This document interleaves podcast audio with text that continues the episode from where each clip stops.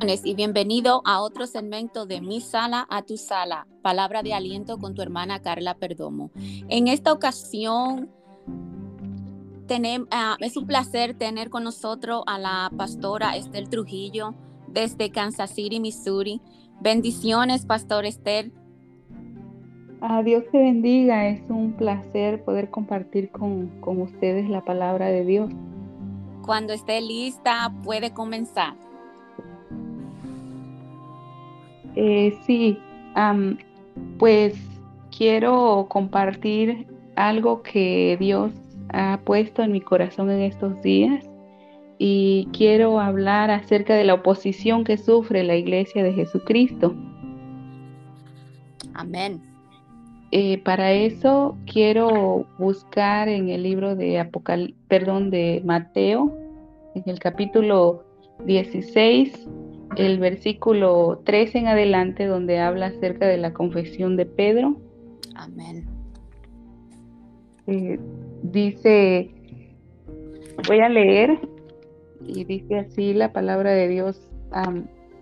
viniendo Jesús a la región de Cesarea de Filipo, preguntó a sus discípulos, diciendo, ¿quién dicen los hombres que es el Hijo de Dios? Ellos dijeron unos Juan el Bautista, otros Elías y otros Jeremías o alguno de los apóstoles. Él les dijo, ¿y vosotros quién decís que soy yo? Respondiendo Simón Pedro dijo, tú eres el Cristo, el Hijo del Dios viviente. Entonces le respondió Jesús, bienaventurado eres Simón, hijo de Jonás, porque no te lo reveló carne ni sangre, sino mi Padre que está en los cielos. Y yo también te digo que tú eres Pedro, y sobre esta roca edificaré mi iglesia, y las puertas del Hades no prevalecerán contra ella.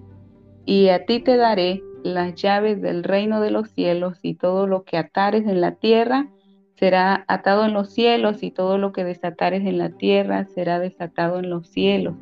Entonces mandó a sus discípulos que a nadie dijesen que él era Jesús el Cristo creo que estamos viviendo los últimos, el final de los últimos tiempos. La venida de nuestro Señor Jesucristo está muy, muy cerca. Eh, vemos que todo se está cumpliendo a como la palabra de Dios dice.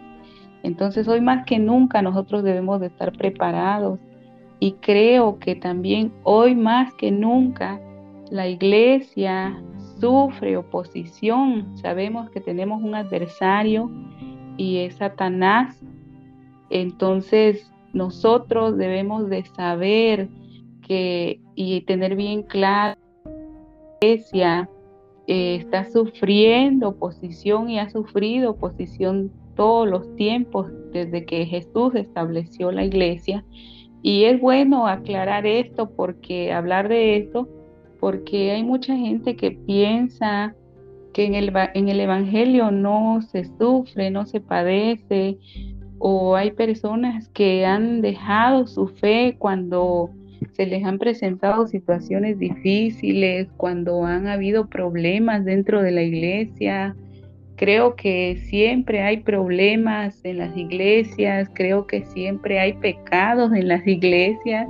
Jesucristo dijo, que no hay justo ni a un uno, entonces eh, creo que, que, siempre vamos a estar luchando, vamos a estar este, enfrentando oposición, problemas, y creo que es bueno que nosotros los creyentes estemos claros en esto y para que no a la primera que nos pase una cosa que no nos agrada, salgamos corriendo, neguemos nuestra fe o nos alejemos de Dios.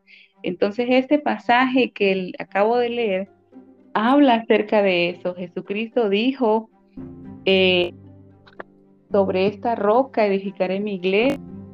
Y dijo, y las puertas del Hades no prevalecerán. En otra versión dice el reino de la muerte. El reino de la muerte no va a prevalecer en contra de la iglesia de Jesucristo. Entonces esa palabra prevalecer es una batalla, una lucha que hay entre dos cosas. Prevalecer significa sobresalir, prevalecer significa tener una persona o cosa superioridad o ventaja sobre otra. Pero Jesucristo aquí hizo una promesa sobre nosotros, su iglesia, y dijo que las puertas del Hades, o sea, el reino de la muerte, el mismo infierno, Satanás y sus demonios, toda la oposición, dijo que no iban a prevalecer en contra de la iglesia de Jesucristo. Pero no solamente dijo eso, sino que también dijo, y a ti te daré las llaves del reino de los cielos. Eso habla de una autoridad que se le ha dado a, la iglesia, no, no, solamente fue sobre Pedro, Pedro solamente era un punto de referencia sobre quien Jesús estaba hablando, pero realmente Jesús se refiere a todo aquel que hace la misma confesión que hizo Pedro sobre Jesús. Le dijo, creo que tú eres el Cristo, el Hijo del Dios viviente. Entonces, esta promesa que Jesús dijo está sobre todo aquel que reconoce a Jesús como el Cristo, como el enviado de Dios, como el Salvador del mundo. Entonces, eh, la iglesia siempre va a enfrentar oposición, así que ah, por más fuerte que sea la lucha, pues hay que seguir, hay que continuar, no hay que darnos por vencidos, porque Jesús dijo que que nosotros íbamos a prevalecer, que nosotros íbamos a, permanecer. Esa es una palabra que Él declaró sobre su iglesia y, creo que Él no miente, Él cumple sus promesas. Eh, este pasaje de la Biblia es un pasaje que en muchas ocasiones ha sido malinterpretado, lo han interpretado literalmente, como por ejemplo cuando dice, eh, cuando le dice a Pedro, eh, a ti te daré las llaves del reino de los cielos. Hay quienes lo han interpretado literalmente pensando que allá en el cielo, cuando una persona se muere, está Pedro a la entrada y que el reino de los cielos tiene un portón y que para entrar ahí tiene un candado y Pedro tiene la llave para abrir y si Pedro quiere deja entrar a uno, si no, no, no, no se interpreta de esa manera. Es una mala interpretación. Le dijo, a ti te daré las llaves del reino de los cielos entonces una llave se utiliza para abrir una puerta y esa puerta es una puerta que lleva al reino de los cielos. Entonces está hablando de una manera figurativa, esa llave lo que representa es eh, la fe en Cristo Jesús. Jesucristo dijo en Juan capítulo 10 versículo 7, dijo, yo soy la puerta de las ovejas. Y en otro versículo, en Juan 14, 6, Jesús dijo, yo soy el camino, la verdad y la vida, y nadie viene al Padre si no es por mí. Entonces esa puerta de entrada es Jesucristo y esa llave para entrar es la fe en Cristo Jesús. Entonces la entrada al reino de los cielos es a través de Jesucristo y lo que nos lleva a entrar es creer en nuestro Señor Jesucristo, así como lo hizo Pedro y declaró, eh, dijo, tú eres el Cristo, el Hijo del Dios viviente. Entonces, pues por más dura que sea la prueba, hay que seguir. Se presentan diferentes tipos de pruebas eh, externas, eh, pruebas que vienen de afuera, eh, o, situaciones, este, adversidades, problemas que vienen eh, normalmente eh, porque son cosas que pasan en la vida o a veces son problemas dentro de la iglesia, a veces son problemas familiares, a veces son problemas matrimoniales, a veces son problemas con los hijos, con los mismos hermanos, diferentes tipos de, de situaciones que enfrentamos pero debemos de, anclarnos en esta palabra que Jesucristo dijo, que las puertas del Hades no prevalecerán en contra de la iglesia de Jesucristo. Entonces, que esta palabra sea una palabra de aliento para seguir. Eh, yo animo a todo aquel que escucha esta, este programa que hay que seguir adelante, no hay que desmayar. Tenemos de nuestro lado a Jesucristo, tenemos a Dios de nuestro lado. Todo aquel que ha creído en Jesucristo lo tiene de su lado. Entonces, pues no hay que temer, hay que esforzarse, hay que ser valientes, hay que eh, darse ánimo cuando no tengamos ganas de seguir, hacer como hizo el salmista que se habló él mismo y dijo, bendice alma mía Jehová y bendiga todo mi ser su santo nombre. Entonces, pues que, que esta palabra sea para que una palabra de aliento para que nosotros continuemos. Eh, también quiero mencionar para terminar, Jesucristo dijo, yo te digo que tú eres Pedro y sobre edificaré mi iglesia. Cuando dice sobre esta roca, está hablando sobre él mismo. Esa roca es Cristo. Y eso lo vemos eh, que el mismo Pedro, el mismo Pedro lo aclara en Primera de Pedro, capítulo 2, versículo 4, Pedro dice, acercan, acercándoos a él, o sea, a Jesucristo, y dice, piedra viva, desechada ciertamente por los hombres, mas para Dios escogida y preciosa. Entonces esa piedra, esa roca es Cristo.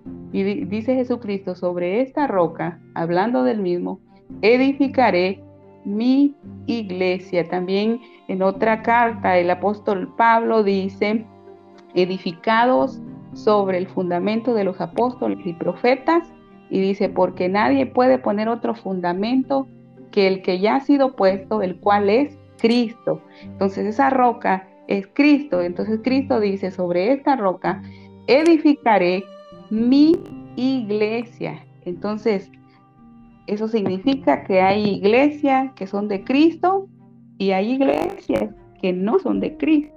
Pero ¿cuál es la iglesia de Jesucristo? Voy a tomar solo un par de minutos para hablar cuáles son esas características de la iglesia de Jesucristo. La iglesia de Jesucristo, primeramente, número uno, es una iglesia que nació de Cristo. Eh, segundo, es una iglesia que está regida o constituida por la palabra de Dios. Tercero, es una iglesia que es habitada por el Espíritu Santo. Eso significa que es una iglesia del Espíritu Santo. Número cuatro, es una iglesia que camina en santidad. Efesios 5:27 dice que Jesucristo vino a perfeccionar o a levantar una iglesia sin mancha, sin arruga y sin contaminación. Después, número 5, es una iglesia que padece sufrimiento, persecución y oposición. Y puedo mencionar muchas escrituras que hablan acerca de que la iglesia de Jesucristo es una iglesia que padece sufrimiento, pero solo hablaré acerca de Apocalipsis en las siete cartas que Jesucristo le escribe a las siete iglesias eh, que envía a, Juan, eh, dice, al que venciere, en todas y cada una de esas cartas dice, al que venciere. Eso significa que no puedes vencer si no es que hay una oposición. Después de eso, seis es un lugar, una iglesia, la iglesia de Jesucristo es un lugar de bendición y de salvación. Salmo 133 del 1 al 3 dice eso. Número 7, eh, por último, la iglesia de Jesucristo se caracteriza por el amor y la misericordia. Pues, y esa iglesia es la que cada uno de nosotros queremos ser, aclarando, ¿verdad? Que una iglesia no es un, lugar, un templo de cuatro paredes, no una iglesia, la iglesia de Jesucristo somos nosotros, está formada de personas eh, que han creído en Él, en Jesucristo, y esa iglesia está dispersada en todos los países y de todos los idiomas. Entonces, queremos ser esa iglesia y eh, forcémonos por ser esa iglesia de Jesucristo esa iglesia de Jesucristo y no olvidemos esa promesa que Él hizo que las puertas del Hades no prevalecerían en contra de la iglesia de Cristo. Pues que el Señor les bendiga y espero que, que haya sido de bendición para sus vidas. Amén, gloria a Dios. Gracias, Pastor Esther, por esas palabras. Sí, vamos a sufrir persecución, sí, vamos a sufrir eh, oposición y más que ahora se está levantando, después que pasó esto de la pandemia, ahora se ha levantado en la iglesia un espíritu de, de comodidad porque ya no quieren llegar a la iglesia, ya no quieren adorar. Eh, el corazón y la palabra dice que los corazones se van a enfriar, pero todo eso podemos superarlo, todo eso porque como usted está diciendo que vamos a sufrir oposición y vamos a sufrir oposición como cristianos. Y ahora en estos últimos tiempos se va a levantar eso contra la iglesia, pero nosotros debemos de mantenernos firmes en la roca que es Cristo Jesús, de, seguir adelante, de seguir peleando, de seguir, de seguir cada día más anclado en nuestro Señor Jesucristo. Gracias por ese recordatorio que necesitamos oírlo. Necesitamos, hermano, cada día más de valor y seguir adelante, agarrado de Dios, porque el Señor mismo dice en su palabra que íbamos a tener persecución, que vamos a pasar por diferentes tipos de, de persecuciones y de... Oh Padre amado Señor, Íbamos a pasar todo eso, pero que no tengamos miedo, porque Él estará con nosotros hasta el fin del mundo. Amén. Él, lo dijo en su palabra y debemos de creerle a Él, porque Él no es hombre que mienta. Dios es el Todopoderoso y Él está con nosotros cada día. Cada día, cada día, cada día que pasa, Él está con nosotros. Así que gracias, Pastor Esther, por estas palabras. Gracias por decir que sí, por ese mensaje que va a llegar a cada sala, pero sobre todo que va a llegar a cada corazón que lo necesite en esta tarde.